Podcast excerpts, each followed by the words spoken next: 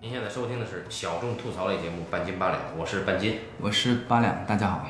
还我们继续那个延续之前开的这个专题啊，这个专题短一点，因为本身这个导演作品也没几部。那么就是韩国电影导演李沧东。对，之前第一期啊，作为一个单独的一期，我们聊了《燃烧》，接下来可以就李沧东之前的作品啊，你也说了相对容易一些啊。那么我们一个一个来聊一聊，也没本来也没多少啊。这样吧，我们还是要大家大致对于这位导演有一个，还是得有点印象吧，嗯还得有个简单的印象。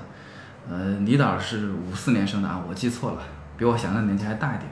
五四年应该是跟跟跟国师他们差不多大，可能比国师他们小个两三岁，没小多少。五四年今年都六十四了，啊，这个大邱人，韩国大邱。出道很快就开始写东西，大概在九二年左右就开始拿奖了，也就是三十多岁的时候，正好是他创作的高峰期，啊，就拿到了一些创作上的文学奖，然后呢，就、呃后来他开始就进入了电影圈，因为那九十年代你说你在韩国写个小说能挣什么钱啊？也不挣钱，对吧？呃，然后于是就搞了一个。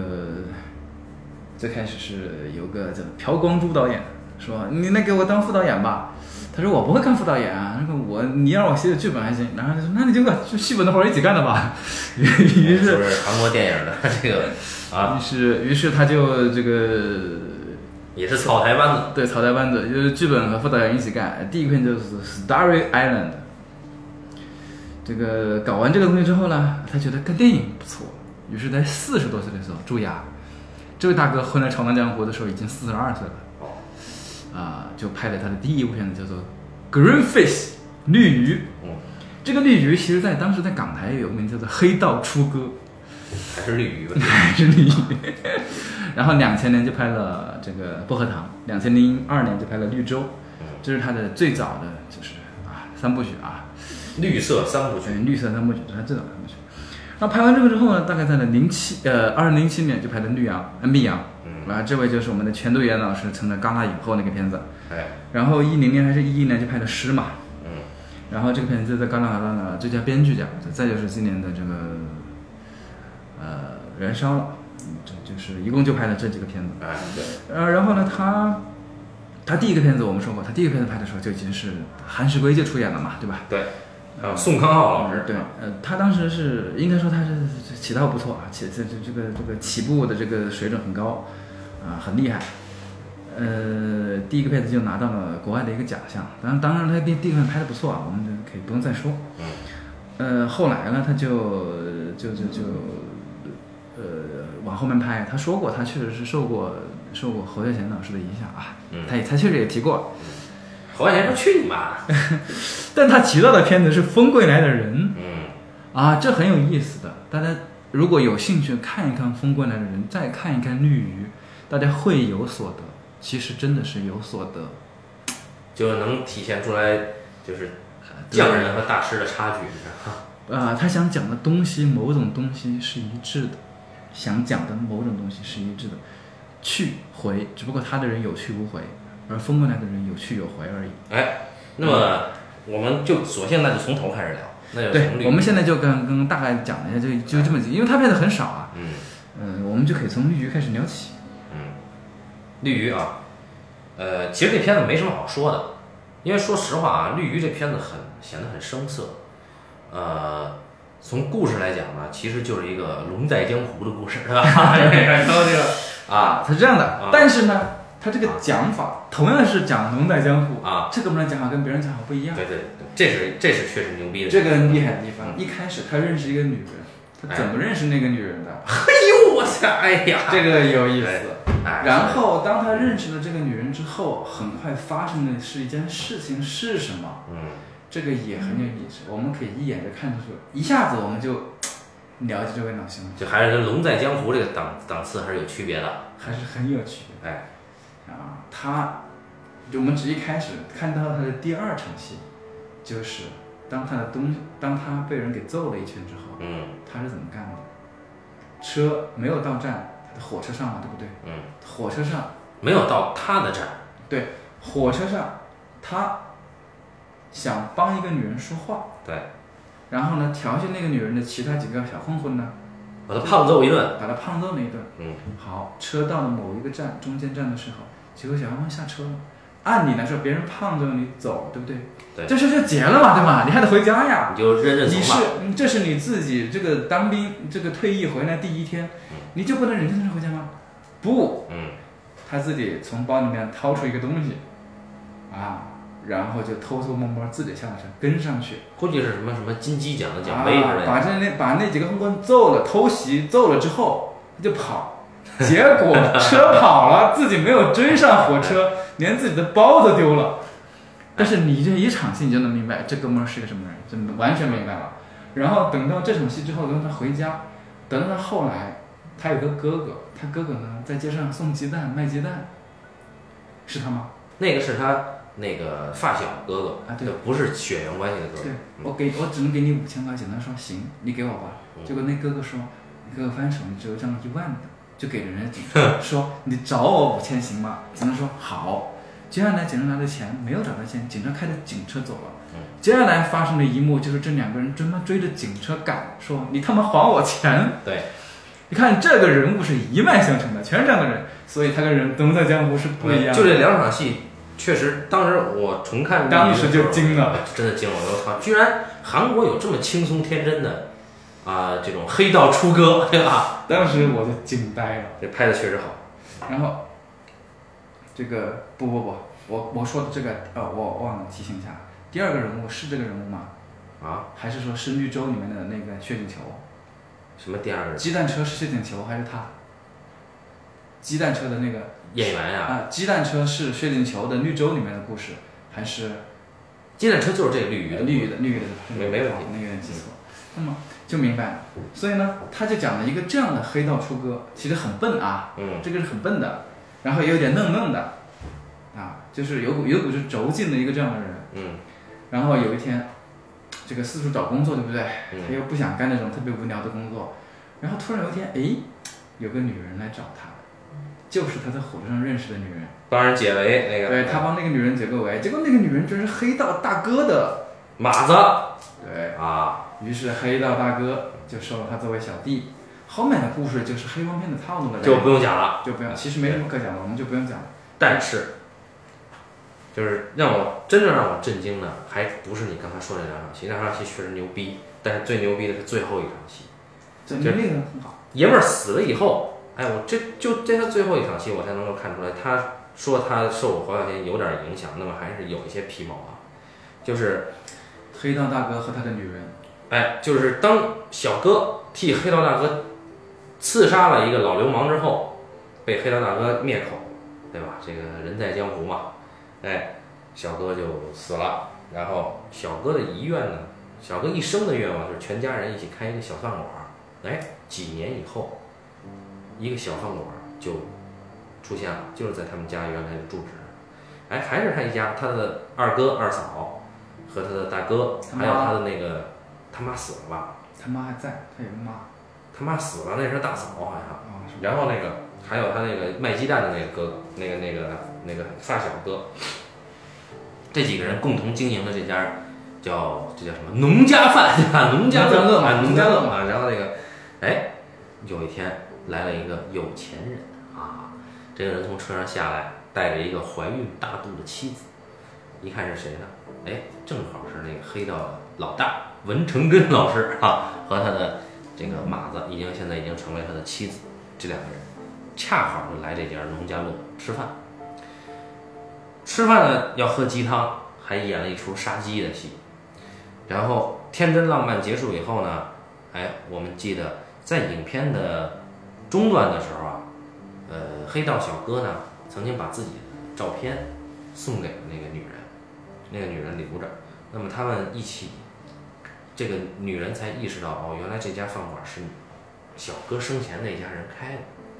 哎，这样，这个女人就跑回去找那个照片儿，一个人躲在车里失声痛哭。然后，哎，这俩人吃完饭什么也没发生就离开了。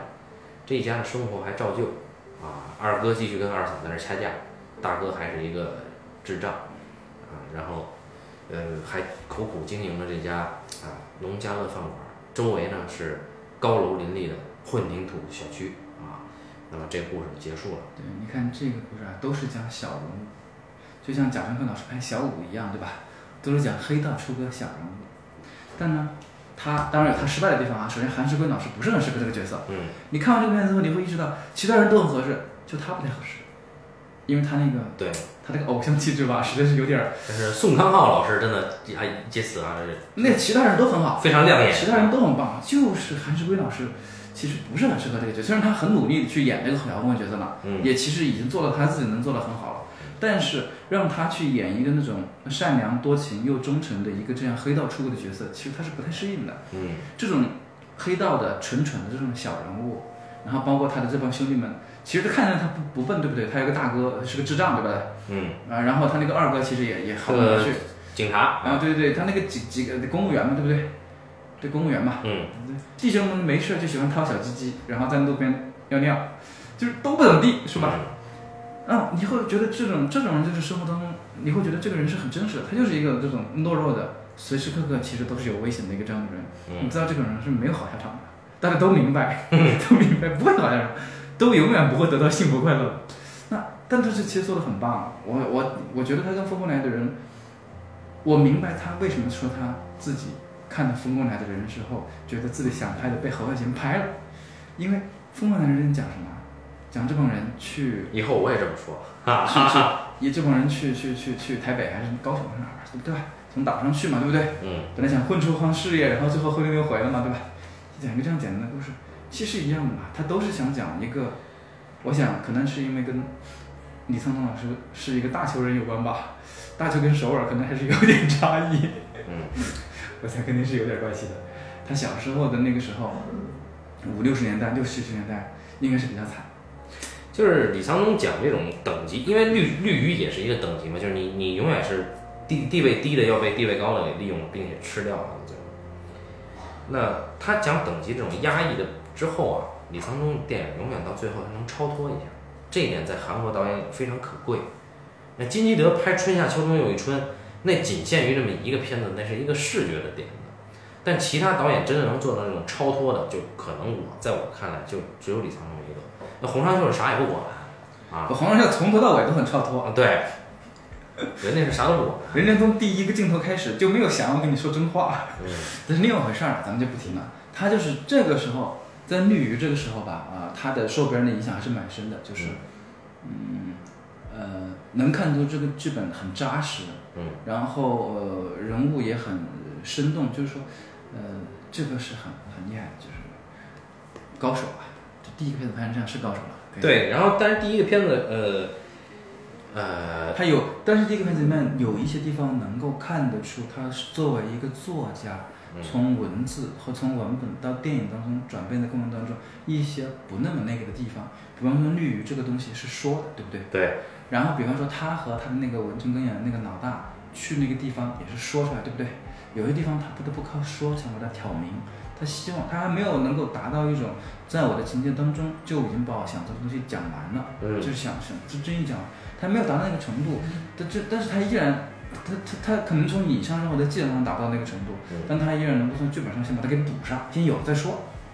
嗯对，所以这个时候还能包括这个故事，其实也是有，因为这种故事还是比较常见嘛，嗯还是一个比较常态化的一个农村的小混混，想要进入城市，然后获得更好的生活，于是选择了走黑道这条道路，然后最后被走向毁灭这样的故事。对，OK。那么这个片子的故事啊，在文本上它的社会性，呃，包括后面的薄荷糖，都还没有他其后的作品社会性这么强啊。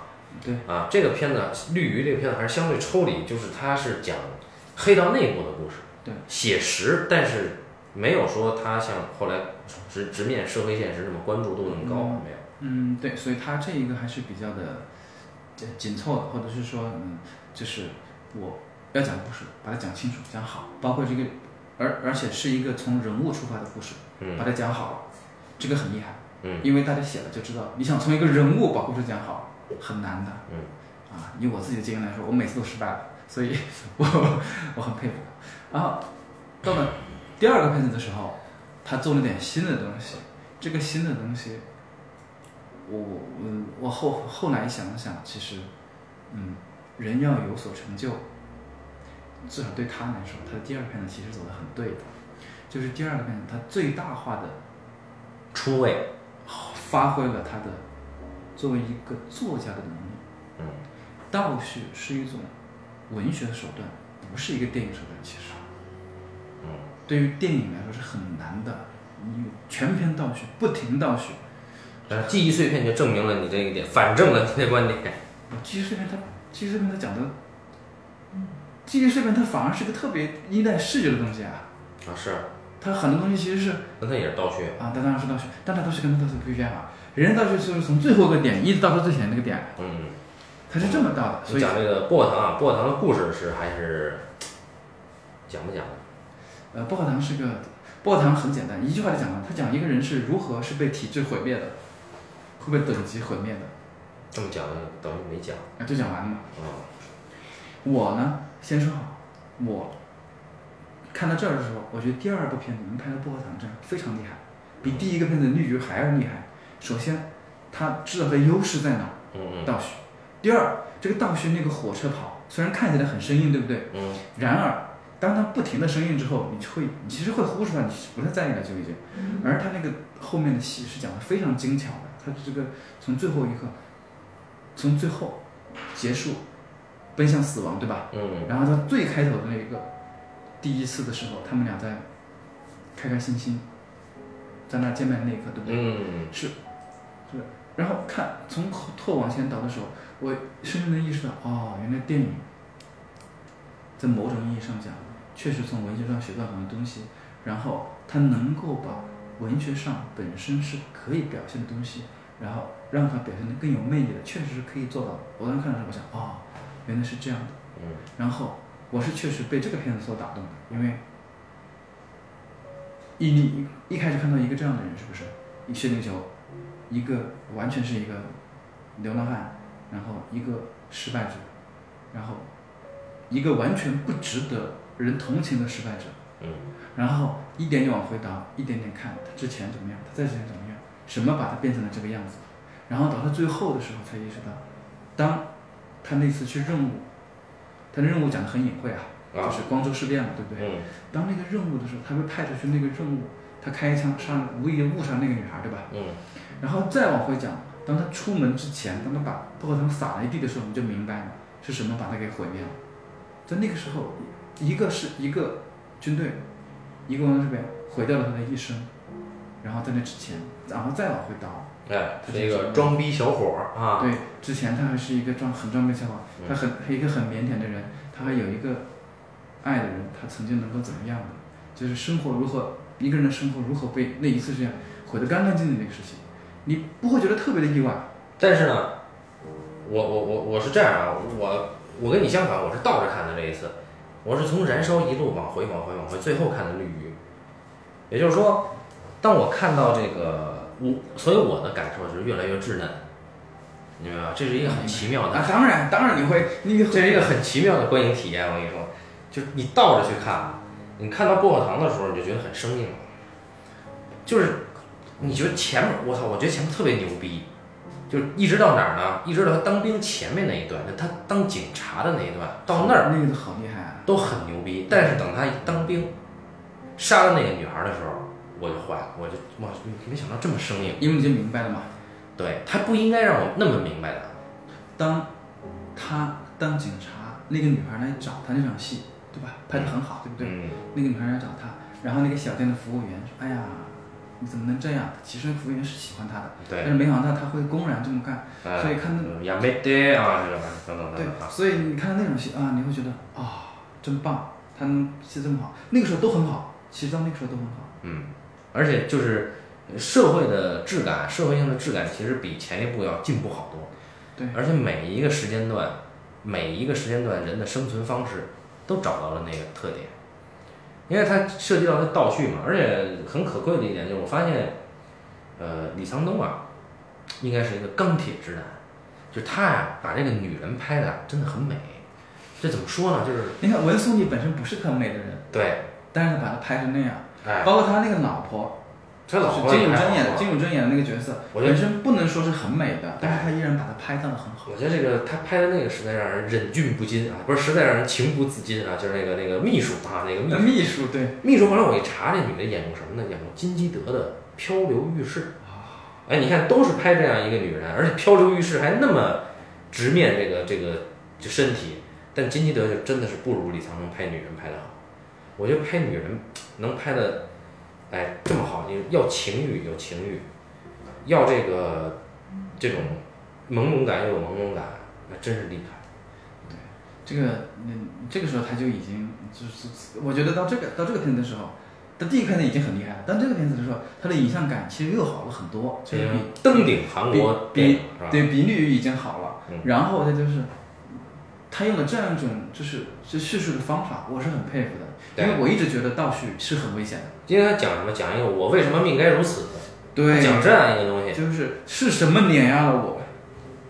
他这么讲，倒着去讲啊，我当时就想，啊，原来能还有这样，就最后就最后这个答案给的太太硬了。但他没有其他答案了。还有你要想想，光多事件这个事情本身是九十年代末才解禁的，九五九六年才解禁的，所以他一定要说，对，在这之前是韩国人不能说的东西。嗯，所以他在那个时候，你如果他不说，还有谁说呢？所以他就说了嘛。要不说奉俊昊后来也说了，啊，那就那后面就后面的说的就多了。嗯，但是几乎是在在那个年代下最大胆的一个角度的，因为他就是全抹掉了，对不对？嗯他他没有直面，他都是只给很小的一个侧面给出来，但是很厉害。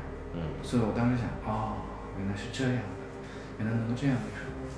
当然，我最佩服的是，嗯，本身这个本身这个命题是很难的，我为什么命该如此？这个东西很难讲，而且不好讲，很容易讲的非常的无聊。但是他它设计的确实精致。就比如这男的一听见火车就萎了，对这一点啊，对，设计的很精致。而他一遍的问：“人生美好吗嗯，？”对吧？他之前把那哥们儿揍了一顿，一开始 他为什么一开始他跟他的女女女女秘书在吃你烤牛肉，旁边遇到一个人，那个人明显有点跟他关系有点怪怪的，然后两个人一起上厕所，他跟那哥们说：“嗯，人生是美好的。”再回过头来，发现以前他是警察，那哥们是革命的这个学生，哎，然后他把那个学生他妈的把揍得跟死也揍得跟揍得跟死猪一样，把揍的跟人都吐了，拉屎拉拉成那样了都已经，嗯，打成那个样子了。人家的书笔记本里面就有一句话，有疑问：人生是美好的吗？然后再往回头，嗯，一是一个一个一个原本天真善良的一个一个懦弱的一个人，如何变成了一个权力机器，变得毫无人性，嗯没有任何的没没有了任何人性，那是很悲凉的一个东西。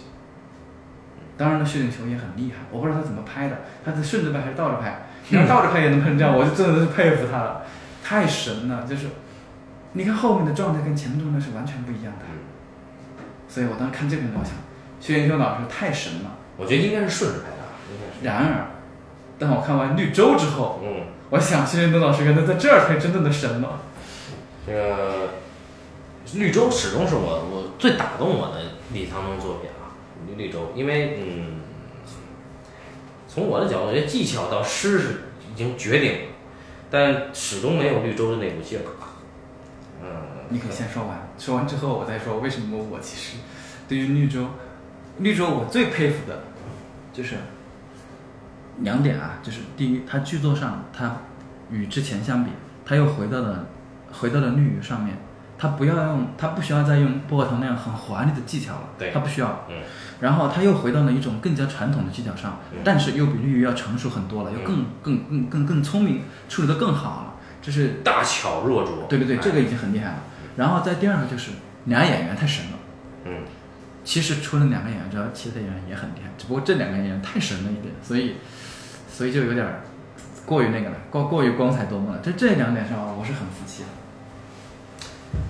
呃，绿可能是因为我现在还没有在心态上完全衰老啊，就是看绿洲呃看绿洲的时候，我是我看哭了，真是看哭了，就就到就是很简单，就最后那个段落，就是砍树啊，这就是将军变魔术这个段落，啊哎，这这这个这种绝望的这种这种这种示爱的行为，我操，真是太牛逼了！因为因为一开始啊，呃，这两个人物你会同情他，但是就是他是这，他很厉害在于，他给你建立了对两个人物的不同的一个认知渐进的一个过程。最开始你会觉得这人就是一个让人瞧不起的那种社会渣子，他这一点跟那个薄荷糖是一样的，就是他有，但是他没有薄荷糖的那个技巧，他就是用顺序的方式让你渐进的认识一个人，这这一点很了不起。对，你会发现这个人他确实渣，但是呢，他又不是那种渣。对，你一开始哦，原来这就是一个出狱啊，有两次前科的一个小混混，啊，然后他见到了这个他撞死的那家的女儿，那么他觉得呃，人家这个他对人家女儿动了邪念啊，霸王硬上弓啊，结果这个失败了，哎，但之后孤独的两个人就就就就是逐渐的接近，哎，这个时候你会觉得这个女人呀、本来一开始也是一个很狰狞的，因为这个她是是脑瘫还是什么什么问题啊？应该是呃重度脑麻痹，嗯，对，就是哎，你你只会觉得摊上这个病，他很不幸，而且他的表表演的状态是把这个人物塑造的非常狰狞啊。好，那么接着你会发现，哎，这个人他在听收音机，这一点这一笔真的很妙啊。你意识到他其实是个心理上是个正常人。对，这么这么寻常的一件事儿，放在他的身上，这一笔实在太妙了。然后接着他给这个将军打电话，然后确立了公主与将军的身份。那么再往后，那就不用说了，就比如说大堵车，他他想用这个平等，就是这个李沧东很厉害的，就用一个堵车实现了一个这种打破歧视这种众生平等的这么一个场景，但是很短暂。那么到后来你会发现，我操，为什么大哥那么抗拒这个薛薛景求这个带带他这个将军带带这公主来赴赴妈妈的生日宴？哦，原来他不是将军，不是肇事犯，他是替大哥顶罪，他是一个放弃了自己的人生，然后成全家庭，成全这个他对家人的爱的这么一个人。当然这这一块确实有一点，就确实有点刻意拔高了。但是很快你发现啊，这个人他有他自己的猥琐的。就韩国人的每个人的韩韩每个韩国人，我觉得都很猥琐啊，但他毫不毫不讳言，他他有他猥琐的一面。但是，哎，你看这个人被抓了以后也知道跑，但是跑了以后他干嘛呢？来抢手机打电话，这一点已经很动人了。但是我操，我没想到的是，就是关于绿洲的这个点题啊，就那块挂毯上面老有蒙着老老是蒙着一层树影，摇曳的这个树影。那最后没想到，他不是要见他一面，他只是把树砍掉。我操，这个东西太他妈牛逼了！就能想到这个人，我操，那么那可以看看到往后倒，看到绿鱼的时候啊，他是一个给警察一万块钱，一定要大大大街上喊喇叭追回那五千的这么一个人，就是能这种人真的是在创作上他有一股子愣劲儿、猛劲儿的这么一个人才行。对，反正我是没有，我是没这个劲儿。韩国人，韩国人是骨子里有有这种猛劲儿，但他们没有李沧东这种怜悯、悲悯，没有。就是让这样一个人到最后去为公主变这样一个魔术，这种悲悯，还有到最后公主在擦自己的房间、打扫房间的时候那种太阳之下的那个微尘，那那那种拍法，就是会觉得李沧东的这种悲悯啊，他已经使就打破了韩国人在我心目中留下了所有的恶劣的印象。这这部影片真的是很很很很打动我。你至于他，你说他叙事技巧，刚才我说了，我就觉得，哎，他他能够把两个人他这个叙事很厉害，渐进，厉害。你想啊，薛景求老师啊，你已经我们已经知道他在薄荷糖当中是一个什么样的形象了。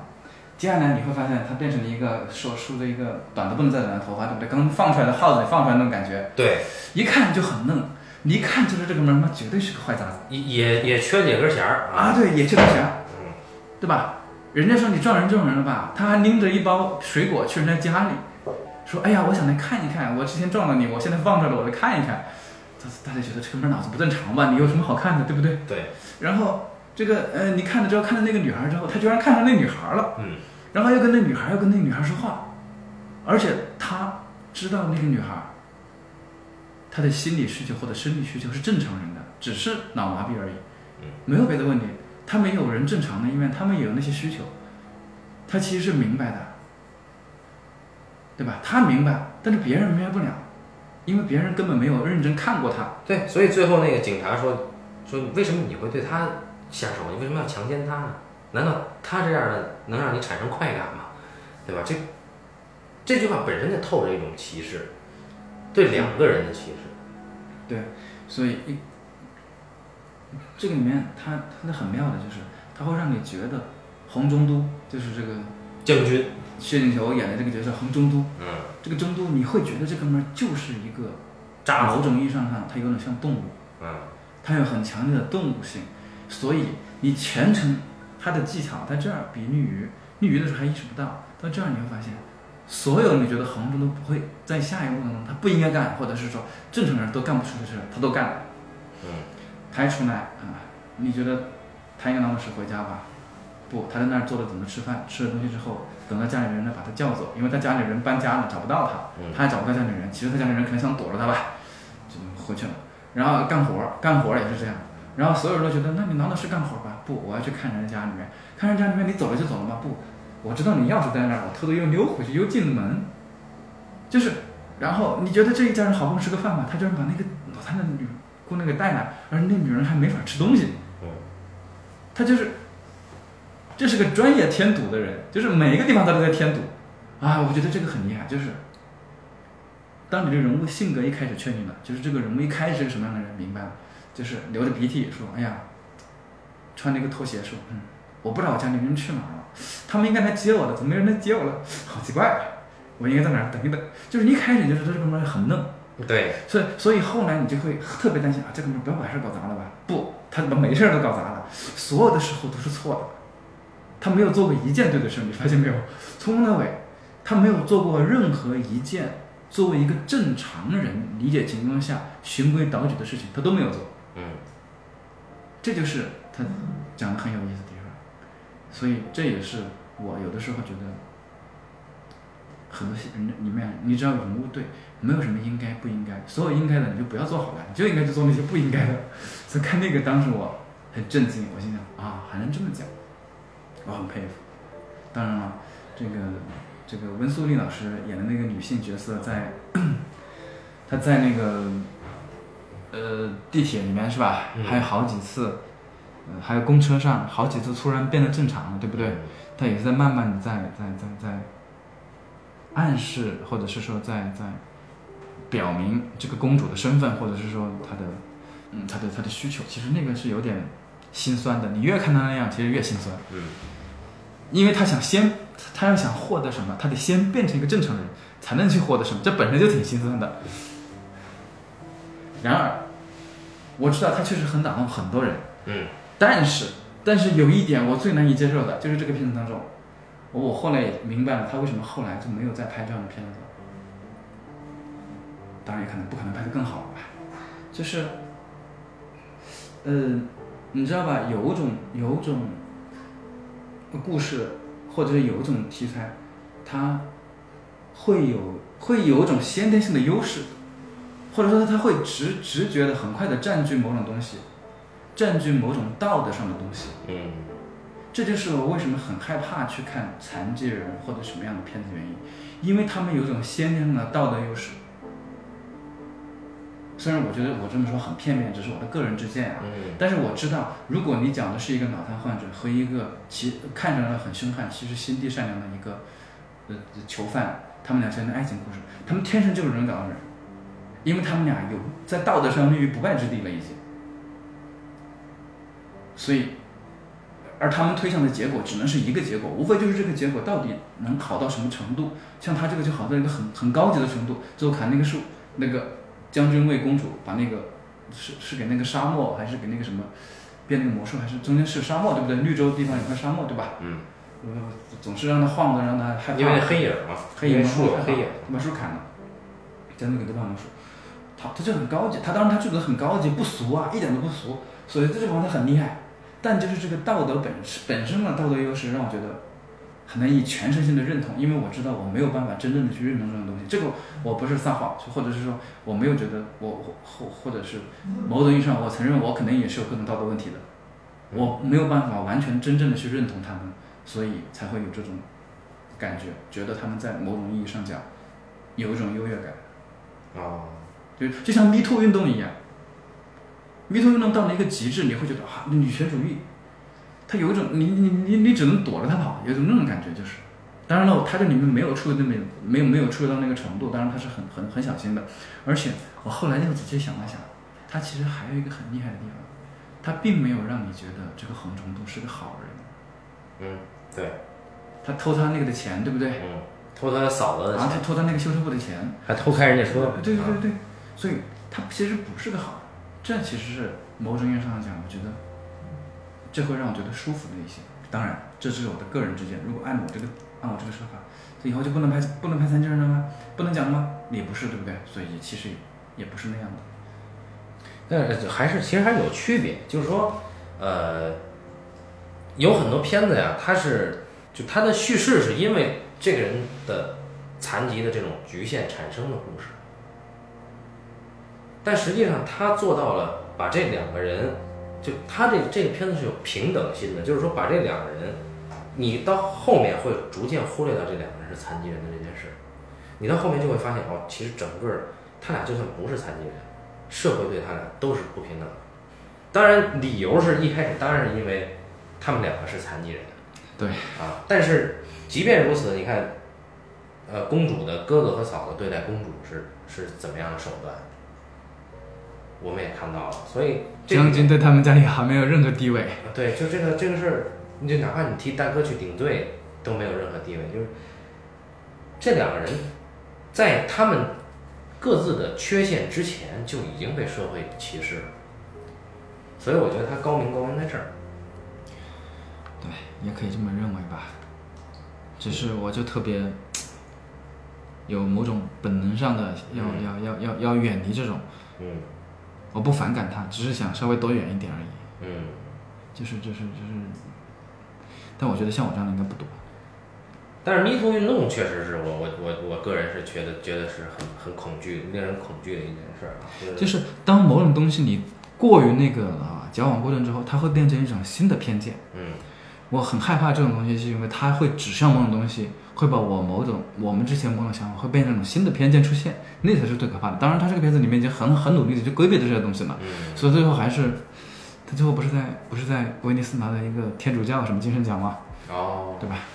嗯，然后这个拿到也拿到了费比西奖，就是因为这个片子。嗯，当然这个都可以再说吧，就是一一以贯之，他依然在叙事上还是比还是比薄荷糖的时候更加的，我觉得是进步了吧？嗯，是进步了。嗯，然后到后来到密阳，但但是到了密阳和诗的时候。诗还好说，但密阳其实我没有那么的。密阳和那个中间隔了五年吧，和绿洲之间隔了五年。但我后来，因为我看了不止一遍啊，后来前段时间我又看了一遍。但我觉得密阳没有那么好。嗯。没有那么好的原因就是在于，我突然发现了一点，对于一个，呃呃呃，就是。有的就是很可能每个人的观观感到的到的到的某个年龄，或者是说，啊，到看了一些新的东西，或者是学到新的东西之后吧，他的感受会有一些变化。我最开始我觉得密密阳很厉害，嗯，后来过段时间觉得嗯好像完全又无感了，然后再过段时间觉得嗯他其实是厉害的，但是呢，我觉得他有的地方不太对，或者是说他这个讲法其实是一种很啰嗦的讲法。或者是说他，他好，然后就是我在想他为什么这么讲，然后到最近看到燃烧的时候，因为燃烧和密阳和诗关系比较近一些，对吧？嗯。看到燃烧的时候，我就突然想明白了一点，就是他太想讲明白了，或者是说，当他在文他在文本上已经把它讲得非常明白了，嗯。然后因为影像的原因，他又要省掉点东西，所以他的那个明白不是真的又没有做到真的明白，反而显得稍稍有了一点点繁琐。那么我知道这么说稍微有点空，如果有机会大家去看密阳，去看他跟那个宗教的那一整套，嗯，你的意思是就其实没有必要讲宗教这一块儿。不是没有必要讲，而他讲多了。嗯它的整个，就比方说啊，我们一个呃在在在我们在更更更更完整的叙述当中，我们会这么讲说，A 得到了 B，B 得到了 C，因为 C 的原因回到了 A，然后我们又从 A 开始再讲什么，就是起伏起伏起伏起伏。嗯密阳这个故事其实有很多范儿，就是它很细的，这个东西它太细了，我觉得它就多了一些。嗯我我不知道你最近，因为你之前又看了一遍嘛，你不是说嗯，你看我不知道你什么样的感觉。密阳我是没有重新看的，因为之前密阳我看过三四遍了，就是所有的片子里面我看密阳看的比较多。过去讲课的时候，我我我是经常用密阳做例子，所以那个密阳我觉得够熟了，我就没再看。呃，你你说的那个宗教那个东西啊，我我有这感觉，就我觉得没有必要讲那么多。就是，但是呢，呃，为什么他要讲这些啊？他其实要讲他的无助，和讲这个人的这种，啊、就这种人的这种愚昧和和卑微。他的这个卑微是一种作为人的卑微。如果没有宗教这个东西，是讲不到作为人的卑微的。我是我是这么体会。我觉得他应该讲宗教，嗯他讲宗教没有问题，我我介意的不是他讲宗教，嗯而是它里面的戏法儿细法儿太多了，就是从那个儿子出世开始，嗯然后一直到讲最后讲到最后的结局的部分，中间其实有好多番儿的。一开始，别人听到消息之后怎么样？有人劝他去宗教，然后接下来他选择了做什么？然后突然有一天他说：“嗯，那我就去听宗教的课。”嗯然后宗教的时候发生了什么？然后他说：“嗯，我一点点变好了。”然后又有一天发现啊，我要去快，我要去，我要去原谅那个杀手，怎么怎么样？然后我到了监狱里面，发现杀手自己说：“嗯，我已经被上帝宽恕了。”嗯这哥们儿懵逼了，这姐们儿懵逼的心想：我操，我还没宽恕你，凭什么上帝要宽恕你？他这个时候崩溃了，然后崩溃了之后他又不去嘛，不去了之后他感到绝望，绝望了之后他干什么？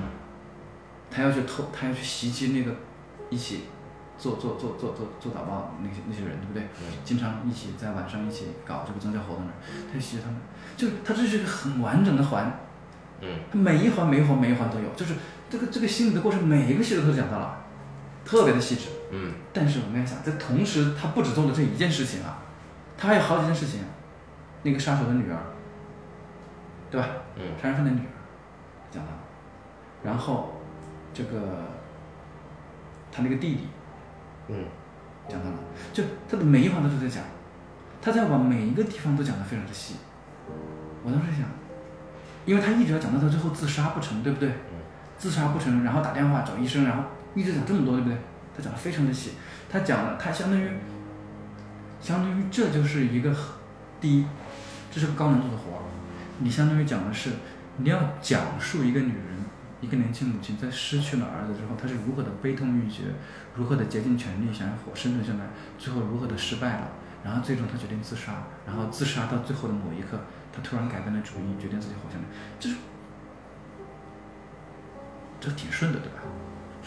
嗯嗯 你要把一个顺的东西要讲好，很难的，所以它细节讲的非常的细。然后我就觉得，其实他可以不用讲这么细的。我当时看到这个时候，我总觉得怪怪的。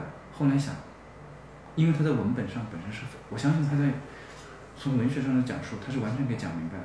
他有足够多的心理活动，他有足够多的心理活动，所以全度远能够拿到一个戛纳以后，因为很多动作看似有看似无意，但都是他的心理活动的外化。就是很完整。非常的完整，嗯以至于他太完整了，太完整了之后，我就想，不对，他还不如绿洲后面的那一段。我当时想的就是这样的，嗯因为你太完整了，反而缺了那个爆发力的那一下。嗯包括他最后往那个叫的那个那那些做礼拜的人那儿扔那个石头把把玻璃砸了，对不对？嗯那个都不够有力啊，因为你是是我能够想象得到，或者是我们能够想得到。但绿洲那个结果你绝对想象不到，对不对？他干那个事儿，所以他都是能够想，他就是因为他一环一丝一环扣，你如果跟上他了，你就跟上他；跟不上他，你就一直只能看着他，因为他很完整，你不需要介入了，对，就这种感觉。嗯，就是所以我看的时候，我就想啊，会不会太完整了？我们宋德浩老师的戏是不是太少了？我很不满意，就这一点。嗯，康浩哥演的多好啊！人生的善意在哪儿？就在一个中年未婚的胖子那儿。中年油腻胖大叔啊，他多棒啊！人生的善意全在那儿了。然而，并没有什么卵用。如果按照你这个对于燃烧的理论的话，我觉得他做这个人物之完整也是一种挑战。啊，他是很难啊！我就说这个是很难的做一个电影是没没有必要的，啊。对啊，他不是在讲故事的，其实。因为你这个过程，其实大家其实应该是可以猜到的，或者是能够，就它并不意外，对不对？对所以你把它再认认真真讲一遍，其实对并是个很吃力不讨好的事情。嗯。那你既然讲了，就说明其实你想讲它之外的某个东西，你想讲这个过程之上或者之外的某个东西。但我觉得这比燃烧好的是，他讲到了至上的一个东西。对啊，他讲了，啊，宗教也讲了，其他人人和人之间，或者是说陌生人之间，他对你其实没有真正的情感。宗教也是这样，他没有真正的情感，他不可能真正的去接近你。其实我觉得就是那个杀人犯自己 觉得已经得到宽恕这一笔太牛逼了，对吧？对，这个很神，就就就就就这一个地方神了。要没有，但是呢，但是如果他没有这儿的话，他后面故事讲不下去了，就。呃，对对，而且他光有这一个也不行啊，对吧？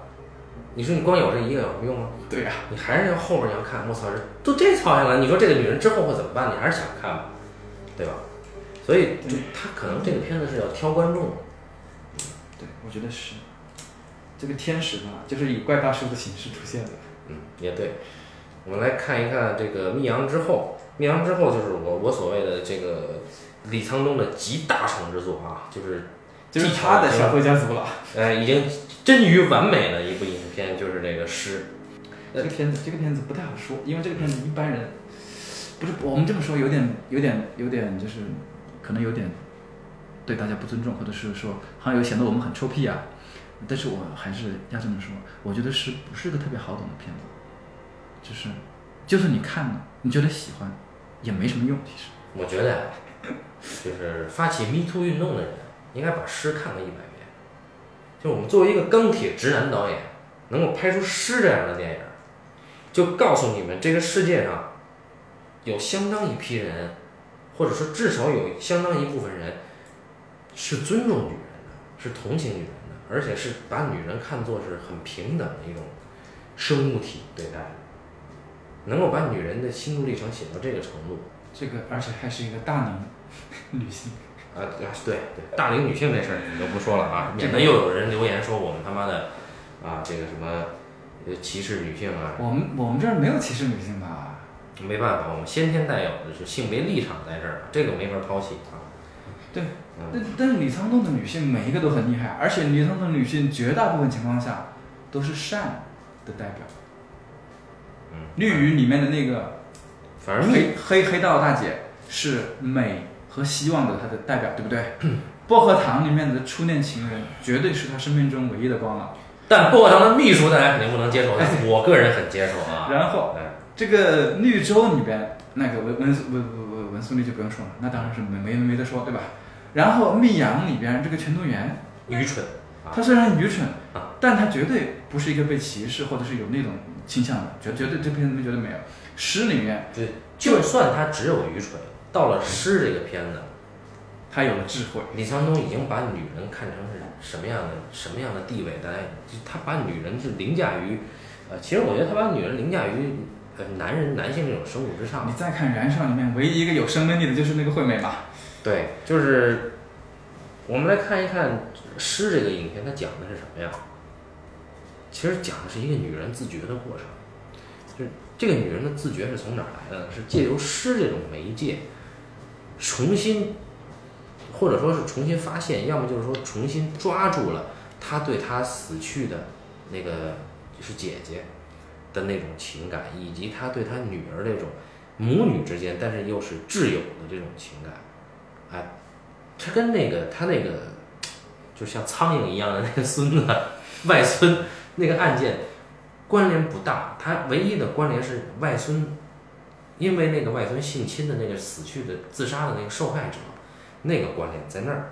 他这个，呃，首先我们看他怎么加这个故事啊。嗯他一个片子有三个故事，第一个是一个老太太想要成为一个诗人的故事，对，这个第二个故事是他有一个外孙性侵了，正在被调查。的故事，这是和这两个事儿其实没有关系的。然后第三个故事是他在打工，照顾一个老爷子，嗯。老爷子突然对老太太有了想法，你那他这个你会发现，哎，这三个故事好像一点儿关系都没有啊！你会发现，他讲了个啥呀？老太太学诗，学怎么作诗，好参加了一个什么诗友会，然后跟大家一起念诗，然后搞诗朗诵，对吧？嗯这是一个完整的东西啊。他在这过程当中，他一点点意识到，哦，我曾经经历过什么，有过什么，我人生的自觉，这很完整了。嗯，好，有个这这玩意儿没法拍呀。对，好，有个警察在楼下在跟他打打羽毛球，说呃打是打什么球我忘了，是打羽毛球吗？打羽毛球，打羽毛球，嗯哎，跟他说你孙子，你会觉得哎，这什么事儿啊？都很神的。我当时一想，哎，他是如何把这这几个事儿都拎在一起的呢？所以这是他技巧上的集大成之作呀。关键是他有超脱啊，就是说，我们表层上看就是一个老太太怎么样对待、怎么样看待她外孙犯罪这件事儿，这是一个最表层的故事，对不对？对，哎，外孙和几个不良的少年一起，五个同学性侵了班上一个啊比较一直受欺负的这么一个女同学，导致这个女生忧愤之下自杀了。啊，那么，那么这个事件让学生的家长啊，就涉事学犯罪学生的家长啊团结起来，要凑钱把这事儿平了。老太太没钱，但是老太太也是学生的家长，因为这孩子他妈是不在这地方，算是留守儿童，你知道吧？操所以他们还有机会。啊！然后呢，老太太呢也很矛盾，我又要尽外婆的义务，甚至帮我的女儿，作为我我我我是我女儿最好的朋友，我要帮她尽这个义务，但同时我又过不去这个坎儿。但我又爱我的外孙，我他虽然说这我操这演员长得他妈太好了，就这鸡巴小子，我跟你说，哎，他妈特别欠揍。特别欠揍，我他妈像个孩子，一拳干在地上，我他妈踩死他那种感觉，你知道吗？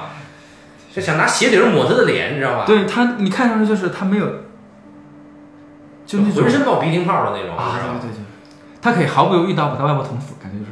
呃，对，我我觉得他外婆可以把他捅死啊，这种。哎，这这，他关键是他这孩子长得不饿，对，不饿他是那种他妈的长得挺好的，这种他妈的所以寄生虫一样的存在。所以我们的这位老太太就非常的尴尬，因为这个诗，学诗的时候，老师跟他说，诗是内心直接的感受，哎，然后他的感受肯定是很不爽的，对吧？对对对对，但是现在又得帮孙子把这事儿给平了，这个太尴尬了。因为你看里边有一场戏很动人，就是说孙子都得操心了，对不对？外婆是这么说的，外婆说，呃，外婆最喜欢你哪一点呀、那孙子就接说啊，是我我把外婆做的食物，这个送进全部吃到肚子里，这一点是很动人的。但是呢，我们会发现这是另一回事儿，就是当老太太她是如何能够打破到这个，就是她孙子对她的这种无限的剥削，或者说她孙子对她这种亲情绑架，她怎么打破这个呢？是她借由诗逐渐体认到了她的对于女性、对于她自己的一种同情之心、同理之心。那么，当外婆去到这个女孩跳河的那个桥上，当外婆去找到女孩的妈妈的时候，外婆的表现是什么？是用诗的诗人的眼光、诗人的行为去记录这些美好的事物。当然，伤感也是一种美好。那么，到最后，外婆留下那首诗的同时，是当然是写的是《姐妹之歌》了。留下这首《姐妹之歌》的同时，她把她的孙子给点了。哎，来了一个烂警察，把把那个外孙啊小朋友，我们谈一谈，哈，那样就走了。哎，表面上看，他是两条线卡一起。第一个是啊他在学写诗，嗯，但这个老太太她这个就是你讲一个人写诗这种故事确实是不好讲，对吧？因为我们你没法真的聊过很多了，对吧？你这没你没法讲。聊过帕特森是吧？聊过那个那个那然后个夜空中有最大对，你看他这个怎么讲？他就讲，嗯，他想写一首诗，但是呢，写不出来。嗯他第一次的时候写的第一句是大家一起开会，决定把这事给平了。他没有说话，因为他不知道该说啥。几个家长开会嘛，对不对？对，我们要把这事给平了，他不知道该说什么，因为他就出了个门，出去出去看看那个杜鹃花呀什么吧，嗯然后写了他的第一句。啊，如女人的血，啊，对他写他写的第一句，而我们发现这老太太是会写诗的这写的相当好啊！，对你以为觉得是这个很庸俗的人吗？不是，他真的会，他真的，对老太太自己她的审美很高，她真的知道如何去直面自己的心灵，她其实明白的。然后第二次是她到学校，对吧？那个女孩死的学校那句，对对对，她坐在那操场上等那会儿，突突然写了第二句，然后第三句、第四句都是跟女孩相关的，然后第五句就是她去给钱的时候啊，最后写的那一句，对不对？也就是说，整首诗写下来，其实就是他如何正确的在爱与正义之间做出了选择，对吗？但是其实这说的有点大，啊包括他跟这个会长对吧？这个会长啊，嗯，猥琐的这个，他不是他他不是为了凑钱嘛，对不对？他为了凑钱不得不出卖了色相，然后跟猥琐的会长啊有了一点点奇怪的关系。但是我那个那个很奇怪，那个一点都不会让人觉得有点不舒服，不知道为什么。是因为首先是因为会长强奸他在先，就是性侵他在先，嗯，他选择了沉默，后来他才用这件事情去抓住了会长的把柄的要钱，这个先后是有本质区别的，不是说他为了要钱去跟会长卖，所以这个这一点上还是看出一个这个一个女性她的真的很很惨，很很软，很软弱，就是说她是被男性无限欺凌的，那么他到这一刻，他甚至也得为了他的孙子去去做这种事儿，因为这种事儿对于他来说，第一是不愿面对的，因为毕竟是创伤；第二，他毕竟还是一种敲诈行为。对，他是一个很高贵的人。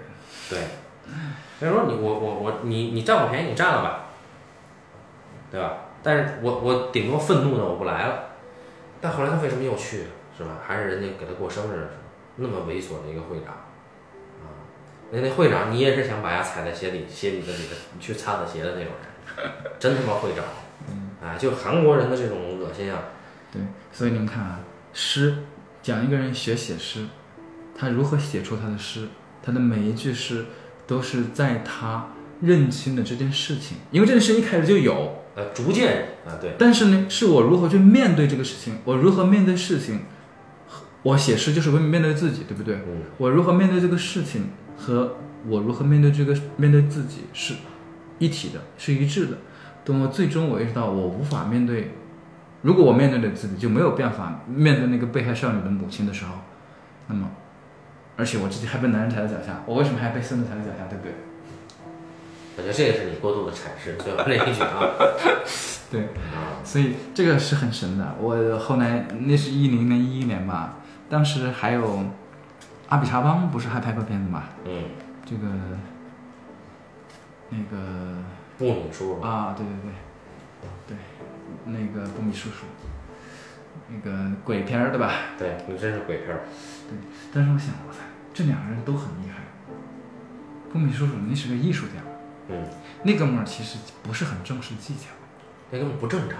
对对对，他脑他现在也是个艺术家嘛，他现在搞各种装置艺术、现代后现代艺术，他现在不根本不拍片子，因为他拍片子是为了表现他的艺术观感。嗯，当他觉得电影无法表现的时候，他就不拍了。所以阿比查邦他现在这几年也没拍啥，他也无所谓。这这两个片子都很神，那个不正常，但这个他正常了之后呢，正常的太厉害了。对，所以我当时想，哦，原来事还可以这么干。你想啊，你得聪明，这个人脑力到了什么程度？对，这个是很聪明的，就是，而且他得懂诗啊，他得自己是一个有这个心思的人，他才能写得出来。他如果本身他不能够理解这位老太太，或者是不能够对她产生一种共情，他是无法写出这个东西来的。对，所以在这一点上，我是很佩服的。而且到最后，他他落在《姊妹之歌》上，由一个真正的诗人，他的老师来帮他把这个诗给打开。那么，他最后以他的话外音去念这个诗的时候，就是哎，他作为一个女性，她作为自己，她对待自己性别的立场，她对待这个这种就是这种男人对女人的这个态度，包括犯罪者对事实的态度，犯罪者家属对受害人的态度，她一切都落在了她最早就是她老师祈祷引导她找到最美好事物的那一刻，就是他和他的那个姐姐然后那个情感。然后你到说完这个，你再看我们苍东老师，其实就是你从你从作家出身的导演，确实很不一样，都是从作家出身的，他跟黄秀是完全不一样的人。嗯嗯，但他跟侯侯导其实是我觉得是很不一样的，嗯，就非常不一样。他侯导可没那么多算计。他算计的深是，我觉得，嗯嗯，苍东老师算计的是，是因为我觉得他其实不是很抱有好感或者很抱有希望的人。市之愈合老师还是一个比较热情的人，感觉他是有那么一些希望在的。嗯，但苍东，我觉得就很少很少了。韩国人嘛，啊，知阴暗，对不对？不是仅仅因为他是一个韩国人，所以他阴暗，而是因为他，我觉得他可能每次写写到最后发现，我他不正当结尾没得结了，真是挺惨的。他那个就没有一个不惨的。你在绿洲里面觉得他还是很，他看得出来他是有怜悯心的，有同情心的。薄荷糖也是，他是有同情心的，他的每个人物他都很同情的，他很明白。而且很有趣的是，到最后就是这个警察呀，是他在朗诵会上认识的，而那警察那可能也不是什么好警察。不是什么好警察，一直以来，这个警察对诗的态度让他很难以接受。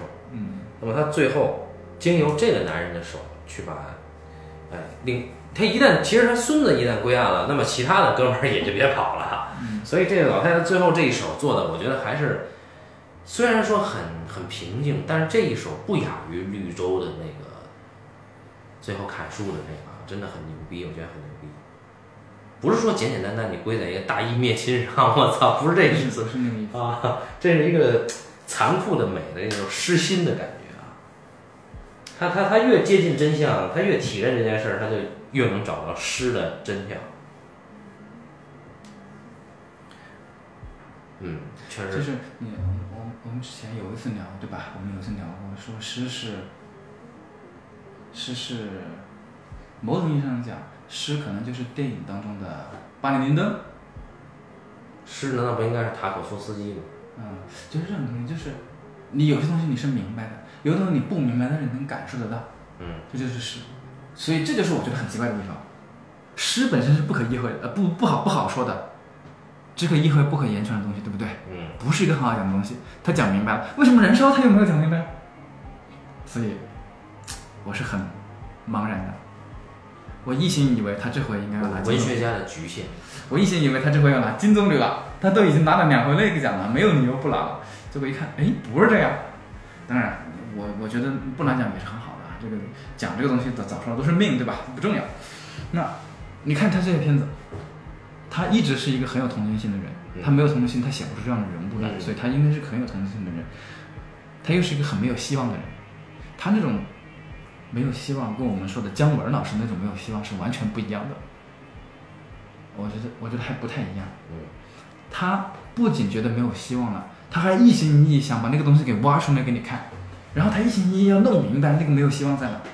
他是一个很执着的人，所以值得人敬佩。所以，所以你才说他有很多，他讲了很多社会性的东西，他的没有哪个片子没有社会性的，每一个其实都有，嗯，只是，只是程度不一样。到了密阳，到了湿的时候就比较明显了，然后到了燃烧，燃烧就有点步子迈太大了，我觉得是。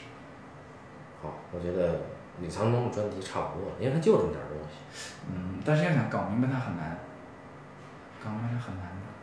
还好。我觉得就是大家搞明白李沧东很容易，但是有有那么个把人是不容易的，比如说洪尚秀，洪尚秀不要想着搞明白那不，太容易。还有一种就是另外一个极端，是金基德这种傻逼，你就不要搞明白了，因为金基德他自己也不明白啊，其他人就不用搞。韩国还有好多人就因为啊，我们中国电影某一个片子，因为向韩国电影学习了，所以应该聊一聊。对，韩国电影不能学习的。其实你看这种片子，绝大部分韩国电影，我们是无法产生共情的。